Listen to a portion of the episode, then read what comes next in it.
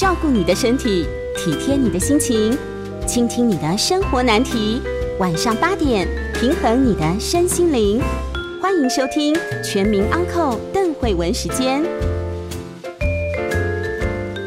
欢迎收听邓慧文时间。啊，大家最近过得好吗？是不是今天都疯狂的想要预约打疫苗？哈，那 这个我们今天要谈的也是一个跟身体相关的议题。那大家其实从疫情期间呢，看这个疫苗啊，呃，从这个应该说最脆弱的族群啊，以及第一线的族群开始打，然后大家就注意到说。一定要给孕妇好先来打，可见这个孕妇真的对国家战力非常的重要。重要。我们今天对要来谈谈跟这个议题相关的啊部分。那首先是要欢迎我们今天的来宾，我们今天的来宾是刚出新书的这个妇产科医师陈玉平陈医师，陈医师你好。呃，邓医师好，大家好，我是陈玉平医师。哎，我刚可以直接叫你阿平医师。对呀，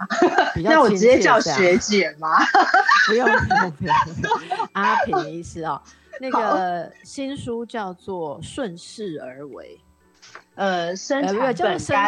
该无伤。然后这里面是“顺势而为”，好运助产所的温柔生产术，这是你最初的。这个最初发想的最初发想的书名了哈，对对对，那后来就是决定把它目标变成顺势生产与阿平医师的好运助产所这样子，因为就是顺势顺势而为是怕大家听不懂嘛，对，因为大家对顺势生产这个名词比较陌生，可能大家对温柔生产比较熟悉这样，对，我们对顺势不太了解，我们对温柔都很期望。那请阿明医师来跟我们介绍一下“生产本该无伤”是什么意思？你知道吗？古代人都说哈，生产大伤气血，很伤哎哈。那现在要休养很久这样。哎，我常常讲一个笑话哦，我们生完小孩子几年之后，最喜欢聊天的话题啊，女孩子、女生啊，好，你们就是说，哦，生小孩之后好伤哦，我头发都白掉，头发都掉了，然后都变笨啊，哈，然后。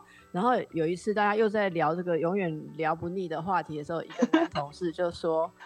看托阿金娜哦，狼 老看托阿金娜，就是说没生小孩老更快哦。”是，那想一想，哎，好像生产真的有伤吗？哈，所以为什么你要写书特别来强调这件事？嗯，因为其实大家一讲到生产，大家第一个想到的是痛，就是。呃，生产会收子宫收缩的时候会很痛，所以大家把生产跟痛连接在一起，那也跟伤连接在一起。因为不管你是阴道产或者是呃剖腹产，呃剖腹产肚子上一定有一个伤口，有一个刀疤在那边。那阴道产的话，大家都觉得说，哎，会阴好像呃。会被剪开，或者是说它会裂开，然后一定会有伤口需要缝合这样子。那所以回归到我们做一个不一样的生产方式。那为什么大家对温柔比较熟悉？是因为本来在。西方他们讲这样的生产方式是用一个 gentle birth，那 gentle 就是一个，我们就把它翻成温柔的意思。所以在前几年，我们比较用温柔生产来称呼它。那这几年做着做着，觉得用顺势这两个字更能够符合我们对这个生产方式的想象，因为是顺着妈妈跟宝宝身体在生产过程当中的这个事，让他们能够顺利的、平安的度过这个。过程，那这个过程跟以往我们在想象的，一定会有一个伤口啊，然后要不要剪会阴这件事情，是一直都是讨论很热烈的话题这样子。那因为我们这几年做了，呃，我们可以让第一胎的产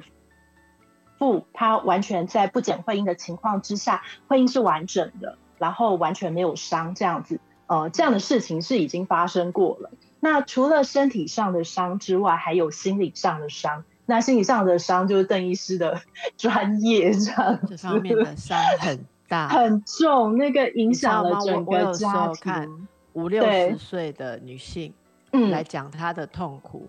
对，讲讲讲，就说一切都要追溯到我生小孩、生小孩的时候，太多了。好，对，我想我们以今天一样一样的来谈，就是阿平医师刚刚讲到生产，呃，或者说这个温柔生产啊，或顺势生产整个的状况，就是要挑战我们已经习以为常，说生产你这个母体就是要送进去刀刮刀割，然后受尽各样的撕扯啊，然后好像就是应该弄得千疮百孔才有像生小孩这样，不管身体或心理。可是你刚刚讲那个，例如像会阴。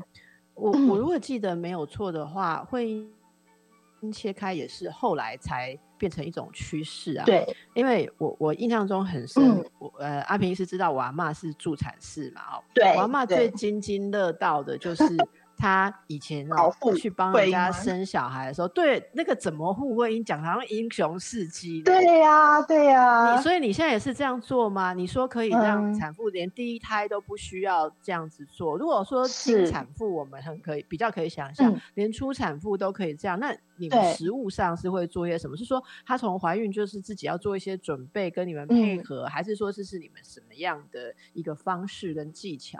嗯嗯，就是说，呃，我在我在几年前就是去参加一个座谈啊，那座谈的人他阿妈也是助产士，然后就是他说他阿妈接了几万个婴儿，需要缝合的是个位数，那个听在我一个妇产科医生的耳里，我我很想举手问他说，你是不是记错了？这个比例实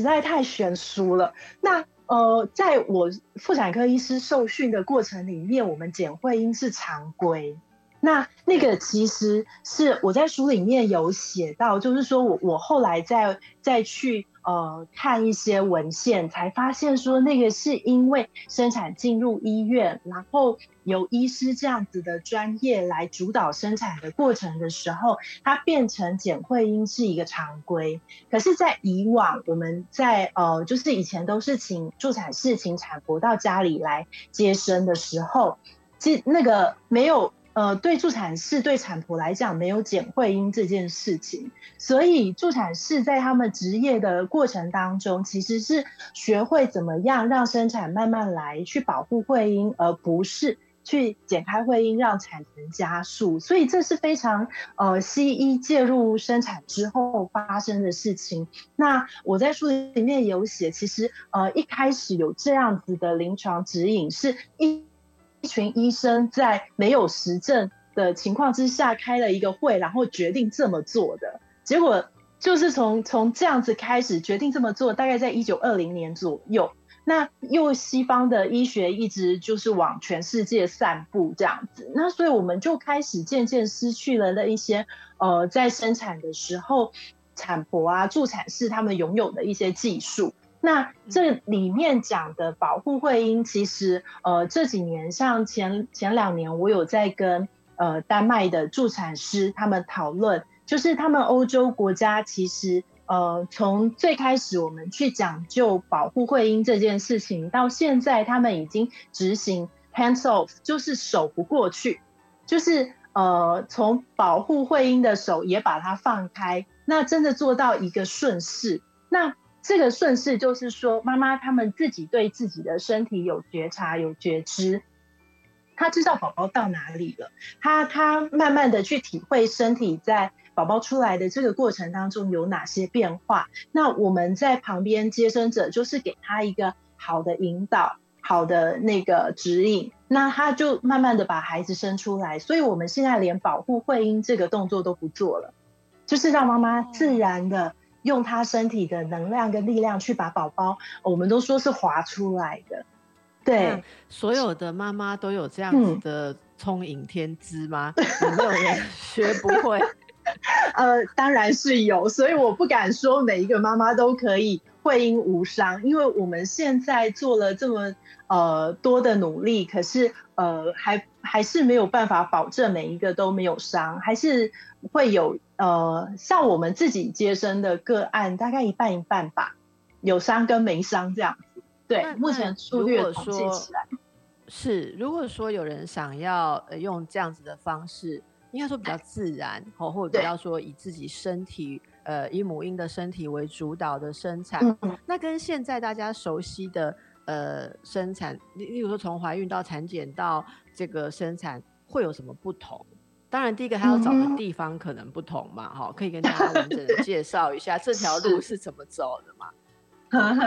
好，因为呃，其实就最最制式化嘛，要讲主流的生产方式，大家能够想象的就是说，哎，我验到两条线怀孕了，我就是去找一间妇产科，可能在医院，可能在诊所，然后我去看看跟这个医生合不合缘这样子。那如果呃，有时候大家现在最喜欢看的是网络的推荐嘛，就是一些呃大家已经生产过的人提供的意见，说，哎，我在哪边生产，然后生产的过程是怎样。那呃，就是会照着妈妈手册上面产检的次数去跟医生见面，然后呃，就觉得这样子就是慢慢的把生产的场所选择了，然后慢慢的产检的过程就把生产的方式想出来、规划出来，然后去生产。那可是，在这样子的过程当中，然后包括说，哎，呃，有产照了，进到医院去。然后医院它有一定的流程顺序，然后去处理你的产程。那如果今天产程没有照标准的，就是产程已经慢下来了，你可能生不下来了，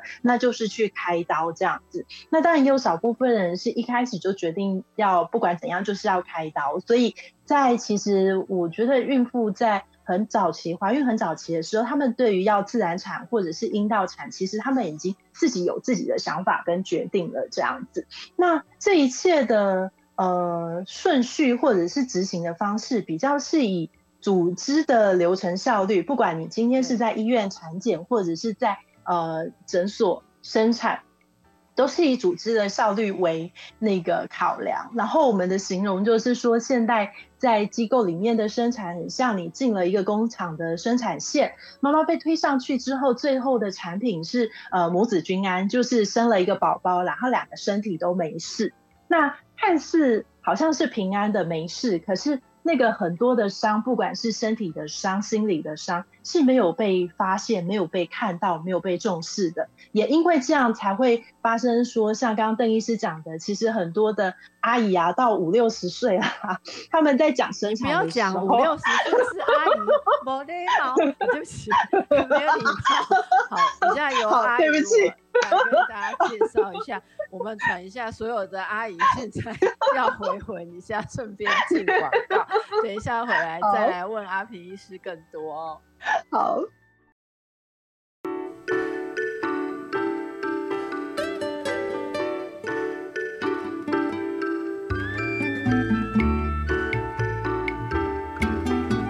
好，大家好，回到邓慧文时间。今天我们请到的是在这个妇产科界哦，妇产科界外面素有女医师，对啊，你难道不是在妇产科 我们在外面嘛？旁边旁边哦，素有女巫医师之称的陈玉萍医师阿平哦，女巫也是有空写书，而且写的认真哈。他写的书哈，最早给我的稿子叫《顺势而为》哈，怀孕助产所的温柔生产之路。结果 呃，出书的时候还好有考虑出出版社的建议，可能是考虑出版社的建议，用了一个大家比较听得懂的名字，叫做“生产本该无伤”。刚才在第一段里面，陈医师已经跟我们详尽的介绍了哦。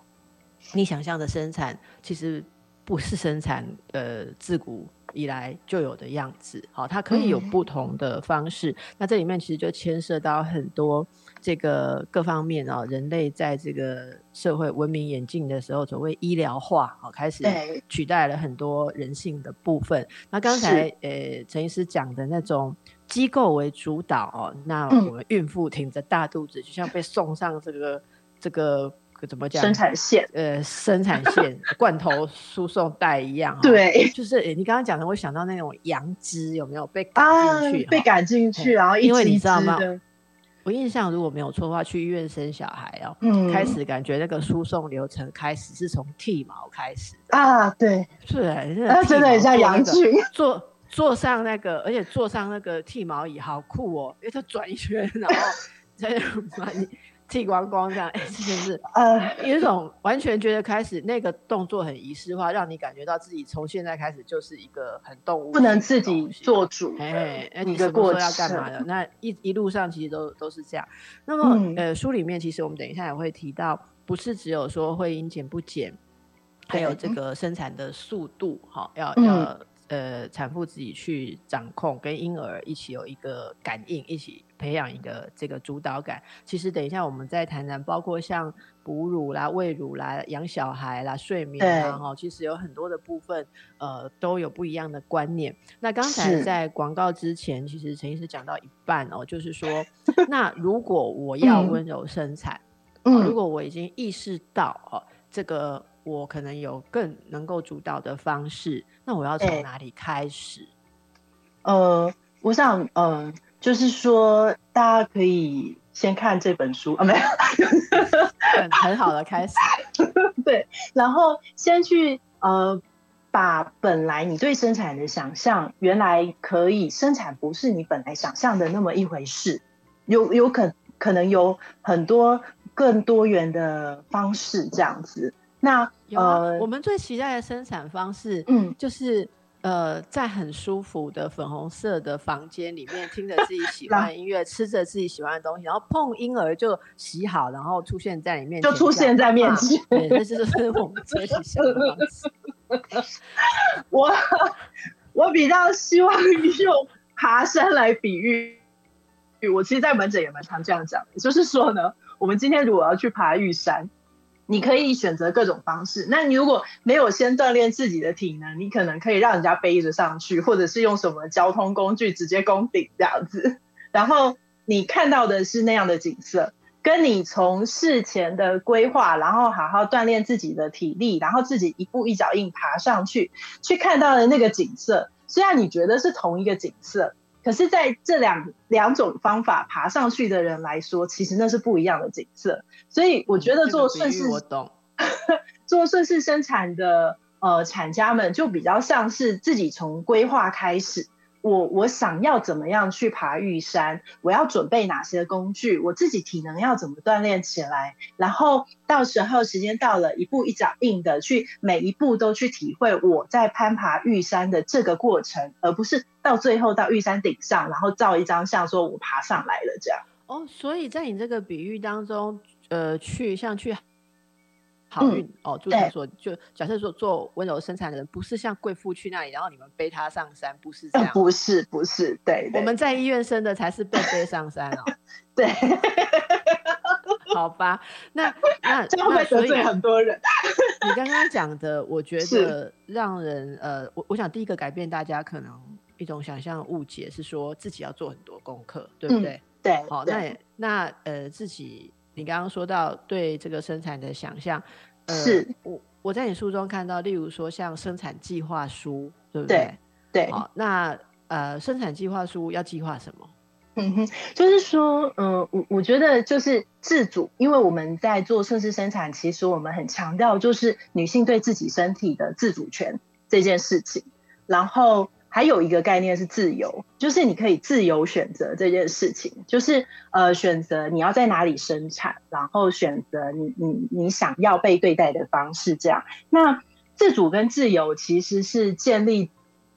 在对自己负起责任来这件事情。对，所以我觉得负责这个概念就是我刚刚说的爬山。你你对爬山这件事情负起责任来，你就会好好的去规划，好好收集资料，去准备它。那生产一样，你你要获得你自己身体的自主权跟。呃，要在这个过程当中感觉到自由，其实自己要去负起责任来。所以这些做功课的过程，其实就是自己负起责任来的这件事情。那过往对于生产计划书有很大的误解，就是大概在二零一四年的时候，因为卫福部要求妇产科医学会要提出一个呃，就是呃生产计划书的范本给所有的孕妇做参考。那那段时间其实有有呃妇产科医学会有开过记者会去。呃，反弹这件事情，因为对医生来讲，其实呃，那好像对医生在职业，就是在接生的自主医疗的自主的那一条线，好像被踏到了这样。那可是，其实你呃，我在书里面有有分享了一些我们现在在做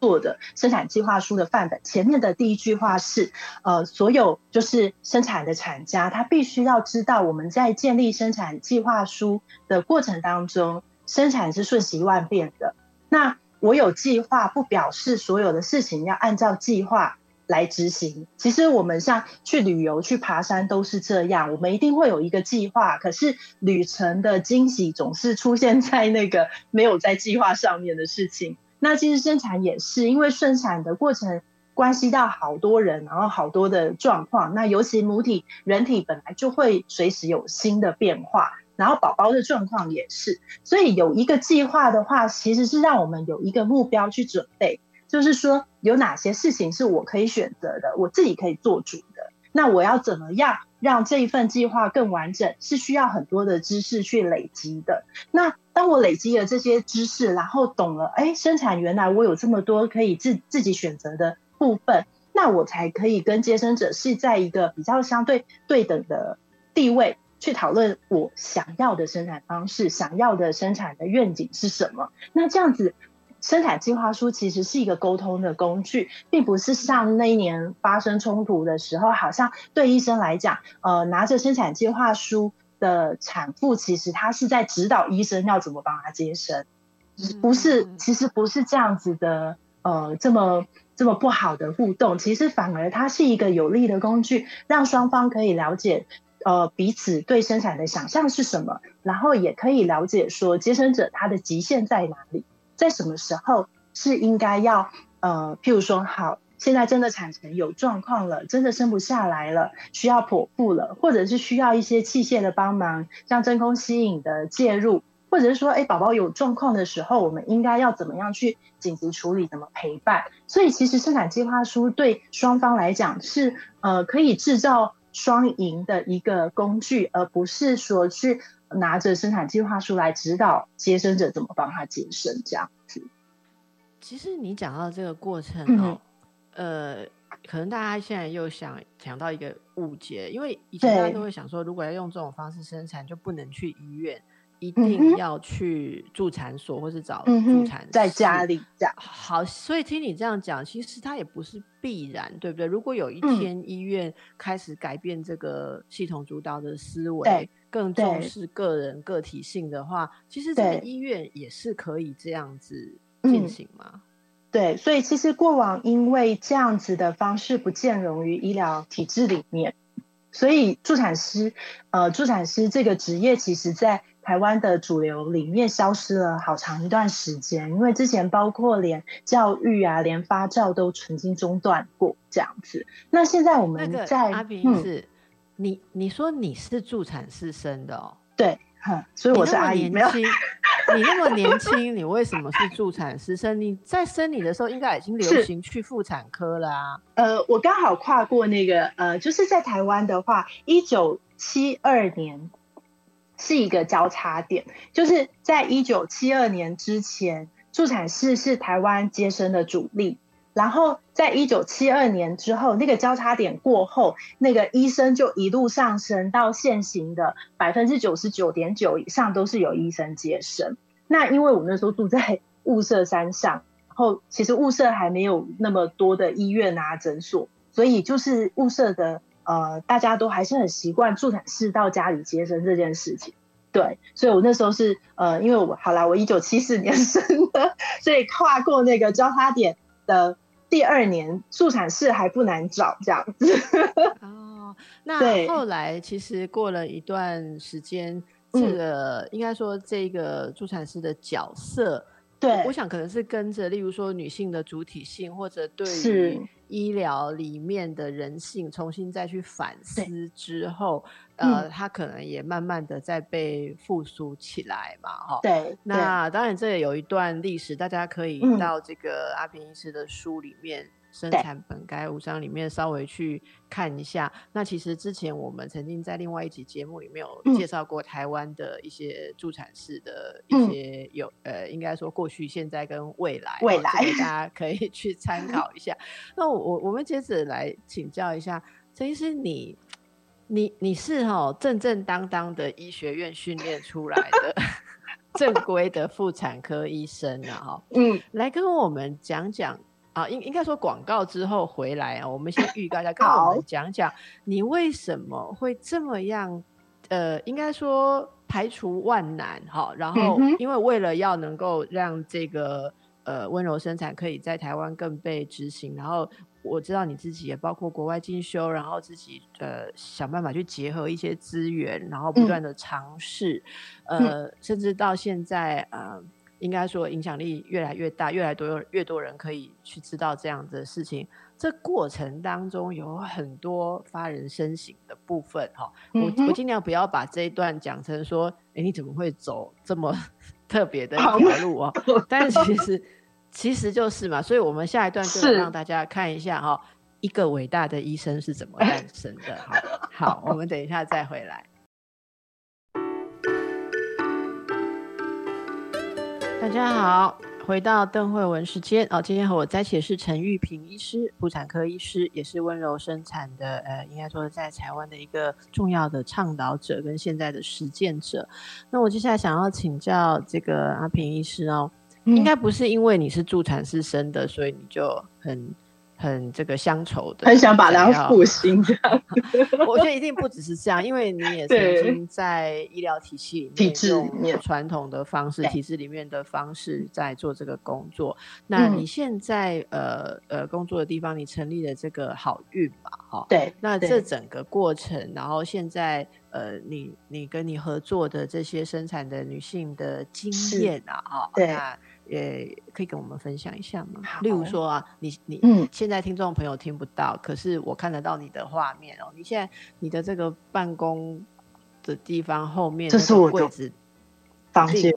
好啦，你的房间那个 很多书的上面放那两个波啊，哈啊，对，那个那个是帮产妇生产的时候，你还在旁边敲送波吗？我本来有想这么做，可是后来发现不可能。因为我没有为什么不可能？我没有四只手，就是。对对对，哎，我可以去帮忙敲吗？你如果敲我，啊，所以为什么会有这些东西都存在在你的这个思维里面？他们是怎样的状态共存？呃，这这就是女巫的部分。好，因为因为其实我我自己呃当了。蛮长一段时间的全职妈妈，应该是说从当全职妈妈退下来之，就是离开白色巨塔，对，就就没有想再回去，没有，就是我在呃生第二胎之后，我把工作辞掉。那因为我觉得这就就是一个非常性别的部分，就是对女医师来讲，你又走一个妇产科，然后是一个呃体力付出相当大，然后又不分昼夜的一个职业。当你有小孩，呃，就是你必须在这中间做一个取舍。那那时候生完老大的之后，其实我我在书里面有提到，我选择做一个只看门诊的医生。就是大家对女性妇产科医师的期待，就是不要期待她有家庭之后还可以随时二十四小时 uncle 来生产来接生这样子。那女医师通常大家对妇产科女医师的期待，就是她好好的。在门诊看门诊就好了，这样子。那可是我自己的生产经验让我觉得说，也包括就是当全职妈妈八年的经验，让我觉得说，呃，女性呃在哺乳方面在。呃，那个生产方面其实不应该只是这样子的照顾方式。就是我觉得我在这当中虽然也没有发生什么问题，可是我觉得整个社会，不管是医疗提供给我们的，或者是社会的氛围提供给我们的所有的知识，或者是呃对待妈妈的方式，其实都不是从妈妈的本位出发的。那呃。就想说，嗯，那我我在医学里面找不到答案，我要去哪里找到答案？所以我一直对社会学很有兴趣，这样子。那后来我在二零一二年去读了，呃，那时候是阳明大学，现在是阳明交通大学的科技与社会研究所。那那时候是带着说，嗯，母奶推不动的瓶颈，然后想要去找到一些，呃，从从其他的领域去找到一些解答，这样子。那念着念着就发现说，其实等一下，嗯，母奶推不动，你要解释一下，不是你个人母奶推不动啊，因为你真的是我听过喂母奶最厉害、喂最久的人，应该八年八个月。哦，对，你看有人喂母奶连续喂八年呐，哈，嗯，对，嗯，好，应该再出一不是我自己的母奶推不动，而是说，呃，从。从我自己开始，因为我小孩现在要上大学了，所以等于是十七年前他十八年前他出生的时候，其实台湾社会的哺乳率还不高。那是在那一段时间，慢慢的呃哺乳率越来越上升。可是其实就是你会发现，呃，孕妇在门诊跟你求救的时候，有很多她没有办法喂母奶的问题，其实不是医疗问题，可能是他家庭里面他跟其他家人关系的问题，或者是这个社会的职场不友善的问题。或者是社会大众的氛围对于呃一个喂母奶的妈妈没有提供呃足够的支持，或者是同理，然后或者是那个环境让他们可以自在的继续喂母奶这件事情。所以我自己呃长达八年的哺乳，然后呃就是带小孩的这一段过程，我也不断的去挑战各种场域，包括说非常正式的开会的场合，我一边开会一边喂奶这样子，然后包括立法院的。呃，记者会、公听会，我也是带着小孩进去这样子，所以就是说，我自己在生活的实践上，不断的去冲撞跟尝试，一个带小孩然后喂母奶的妈妈，她可以走到哪里去，而不是被关在家里。所以就是说，呃，当我发现说，在诊间里面不能去帮妈妈解决的问题，或许去读一些人文社会学科的东西，然后再去想办法去解决，就是说。呃，医医疗的帮助有限，可是并不表示我们没有办法，我们也可以从其他的领域去努力这样子。啊，念了之后呢？念了之后就有一本论文，就产生了好运。然后没有，其实念了之后才发现说，哇，其实不管是在女医师就业、她的职涯选择上，或者是当妈妈的过程遭遇到的这些困难，甚至是说你推母奶。呃，遇到的瓶颈，其实你再往源头去想，生产方式本来就出错了。那这些在在的都是性别的问题，可是我们以前在白色巨塔里面，我们几乎不会往这个方向去想。对，然后所以在在念研究所的过程当中，也认识了不同的人，就是等于是同温层的大转移这样子。然后就呃各式各样的人，然后也在。呃，念研究所的后面，就是论文快要完成的时候，我们几个伙伴就开始呃成立，现现在叫生育改革行动联盟这样子。是，那这个生动盟，哦，生动盟，对。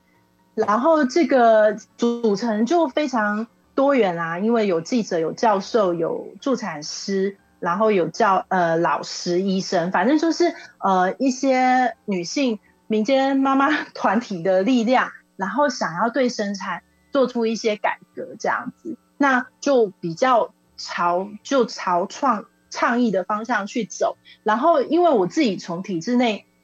出来，我知道说，其实，在体制内要去推这样子的生产方式是有非常非常大的困难。那可是我又希望它能够实现，所以才会成立好运。然后，呃，就是这几年的努力，慢慢的想把。呃，医师跟助产师共同照护的这个方式，把它推行起来。那会有这样子的方式，其实除了之前在读一些论文啊、看一些研究的时候，就有就有这这方面的接触。然后影响我最深的是，二零一六年去丹麦参观了三间医院，然后去看他们的生产，才发现说，在台湾我们把 这些想要顺势生产的妈妈逼回。家里，然后或者是在助产所生，可是，在丹麦，其实他们所有的医院都是这样的生产方式。哇，那个冲击其实蛮大。对，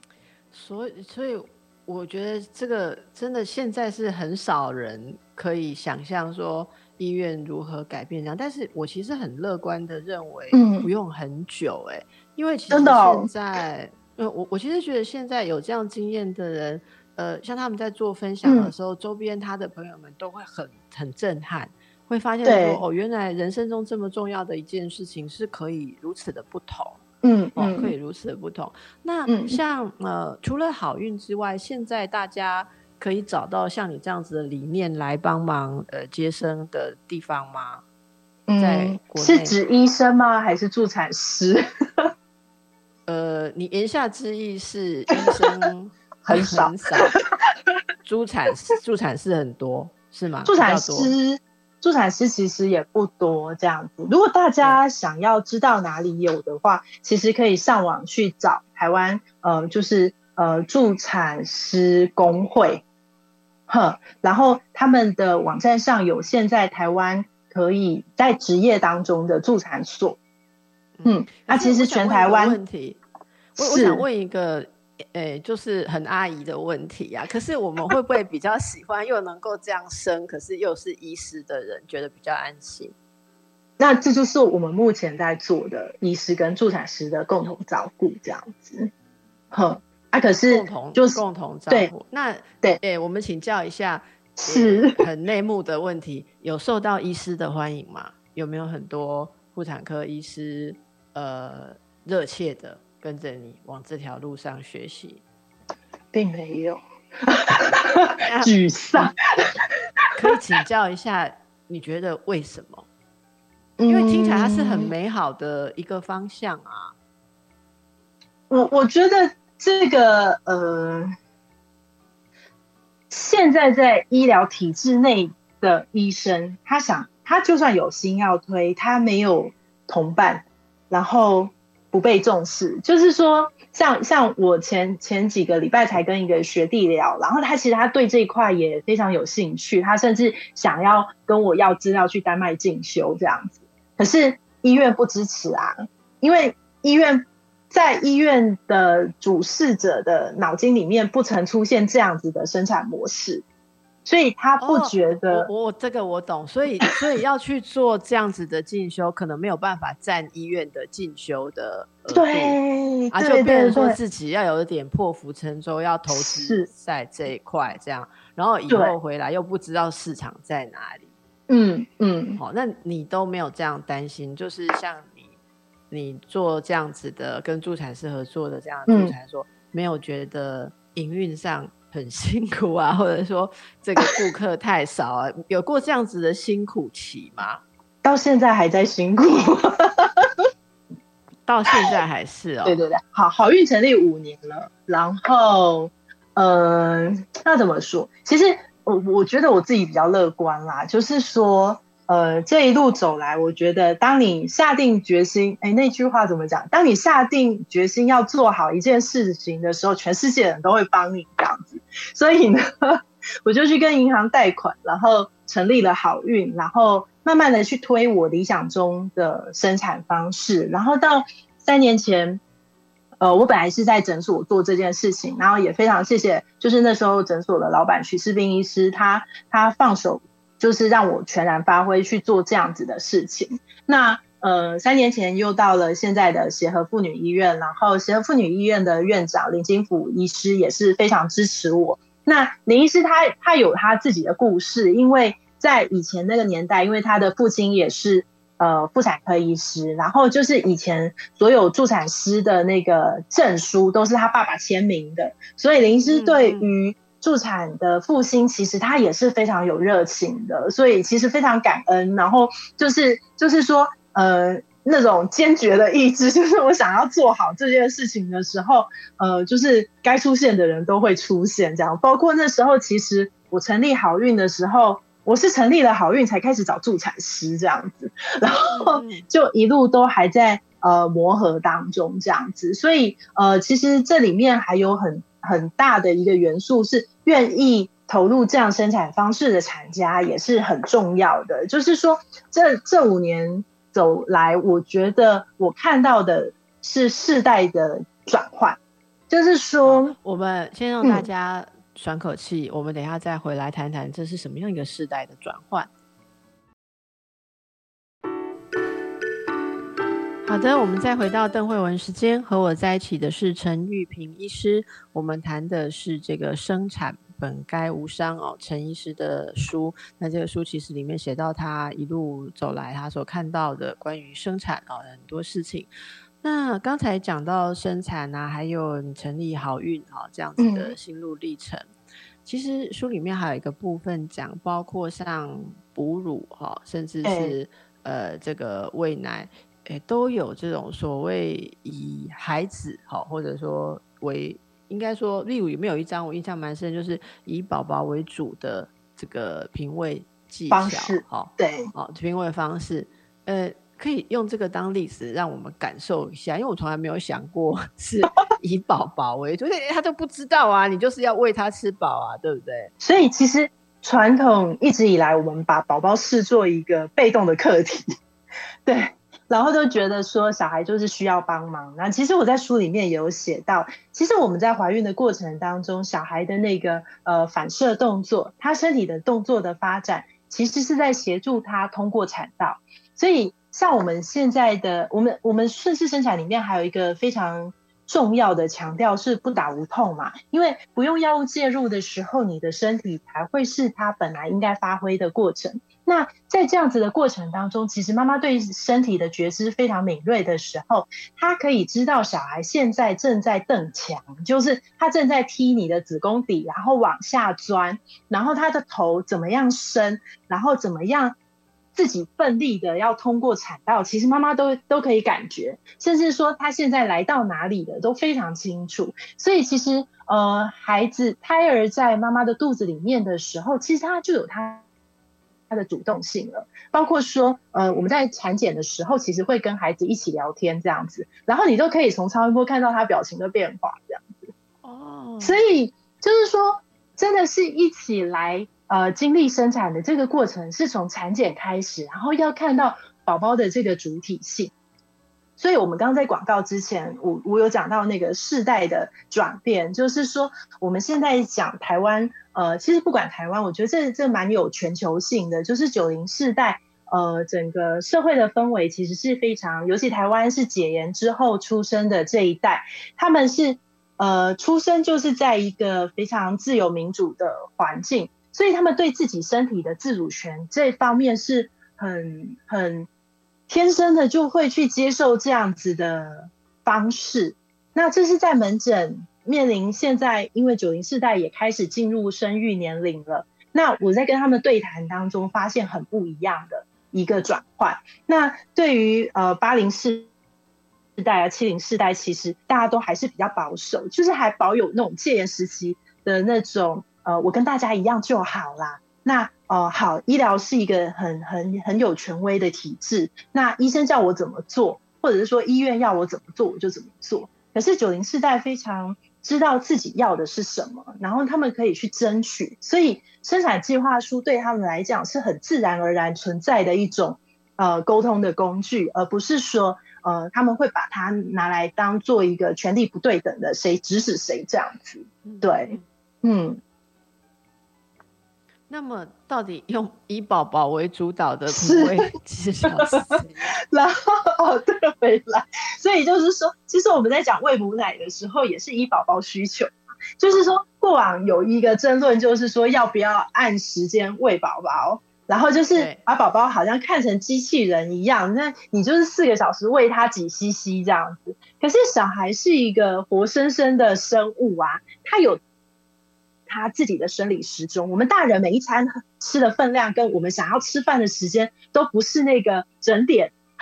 那我们怎么会这样去要求小孩？所以在跟孩子互动，其实不只是喂母奶啊，你在互动其实都是去依小孩的需求去满足他，而不是说时间到了你几 cc 就是要把它灌完。所以这个在过往其实是一个比较机械式的。呃，对于孩子的想象，然后孩子都是被动的时候，才会有这样子的喂食方式。那那个深深的破坏了亲子之间的关系，就是亲子之间的相处是非常有压力的。那从出生之后喂食，就是喂食这个行为，其实是他建立社会关系的第一步。可是当他喂食行为是这么有压力的时候，他跟人家产生关系就会开始出现压力跟问题，这样。嗯，所以从小就影响他的心理跟性格。对，那从现呃，应该说从你开始到现在，应该有蛮多的孩子，就是产妇是在你的协助之下生产的嘛？哦，嗯，那有没有一些呃特别的例子可以分享？例如说印象特别深刻的顺利，或者是特别的不适合的，有没有？就是说。嗯，我我觉得，嗯，也不能讲不适合，而是他愿不愿意放开心，真的好好的来跟我们一起去营造他们的生产。那我觉得，呃，要克服很大的一个关卡是，当他第一胎是在体制内的生产，而受到很多外力介入的，譬如说，呃，就是我们所谓的呃全上嘛，就是剃毛啊、打点滴啊、催生啊、压肚子啊，对对对，这些东西通通上了，就是呃，其实那个过程对对妈妈几乎造成像像我们精神科在讲的创伤后症候群，他只要做噩梦，内容一定都是跟生产有关，然后。嗯，她怀孕，你不要跟我提起，你不要跟我这样提起。等一下，我又做那种噩梦。好，对，所以对，就是带着这些伤来的第二胎，其实对我们来讲是挑战，其实对他自己本身来讲，真的是更大的挑战。所以我们说他有很多负面跟很多恐惧，对，可是他又觉得说这样子的生产方法，或许对他来讲是一种救赎。对，所以这样是指传统还是不是？就是我们这样的生产哦，他期待你给他一个不一样的方式，可是他有很多的恐惧。对对，所以我我们之前有在聊说，就是这样子的，其实其实蛮需要跟精神科医生一起合作，先去处理他第一胎的创伤。那这个创伤是可以处理的，然后把它处理好的时候，我们在生产的时候，他。它会是一个疗愈的过程，是啊，我也很期待跟你一起处理这。我只怕说，照我们处理的速度，处理完的时候会不会那个老大跟老二差了十岁？哎，因为你说的那种生产的，呃，就是创痛的记忆，有时候是非常深的，非常深啊。因为，因为，呃，就是说在生产的时候，如果呃没有什么药物介入的时候。我们其实是在一个潜意识主导的一个过程，那那个时候对于周遭的环境所有的介入是非常非常敏感的，嗯，就很像小孩子的那那段成长期的那个时候，对，所以那个那个都埋好深，因为大家都会用母子均安来安慰你说，哎，你生产就这样啊，妈妈平安，小孩平安就好了，你还有什么？好不满意的这样子，那就变成很多女性都把这些东西压下来，然后就会像我们刚刚说的，很多人是到看到自己，就是我们在接生的时候，其实我们疗愈了很多产妇的妈妈或婆婆她们生产的创伤。哦。那你书里面最后一个部分讲到队友的部分，对，好，对。那如果生产的过程不愉快，也很多会影响到婚姻关系，是，所以呃，简单的问一下，因为我们剩下一点点时间。呃，你认为生产应该是夫妻一起进行一起的，是对，所以我在书里面有一章讲到伴侣的角色，那大家可以因为时间关系，大家可以再去把书找来看。那我非常强调说，呃，先生不只要拉当拉拉队，他其实应该是队友，应该是一起下场去比赛的，而不是你在旁边加油呐喊。他能干嘛？他能用力吗？他能推吗？他能痛吗？就是说，一起来参加我们的产前课程，然后把自己准备好。那呃，在那个过程当中，他们是连接在一起的，就是他跟呃产妇伴侣跟产妇是同步在生产当中的，而不是说只在旁边递毛巾、递水。那那种说好了没？好了没？对对对，那个会被揍，就是 会被骂这样子。而是他完全进入在其中。我觉得这个就是没有药物。介入的时候，妈妈身体分泌的催产素其实它有费洛蒙的成分，所有在场的人都会进入那样子的状态，然后他们是齐心协力去完成的。嗯，好，非常谢谢陈玉平医师。我最后很快速的做一个结论，大家可以上网去查查，陈医师有写过一个文章哦，就是大家在讨论低生育率的时候，有没有考虑到生产创伤带给女性的创伤这个部分？好，对，那么温柔生产，呃，希望它让大家生产更愉快。谢谢。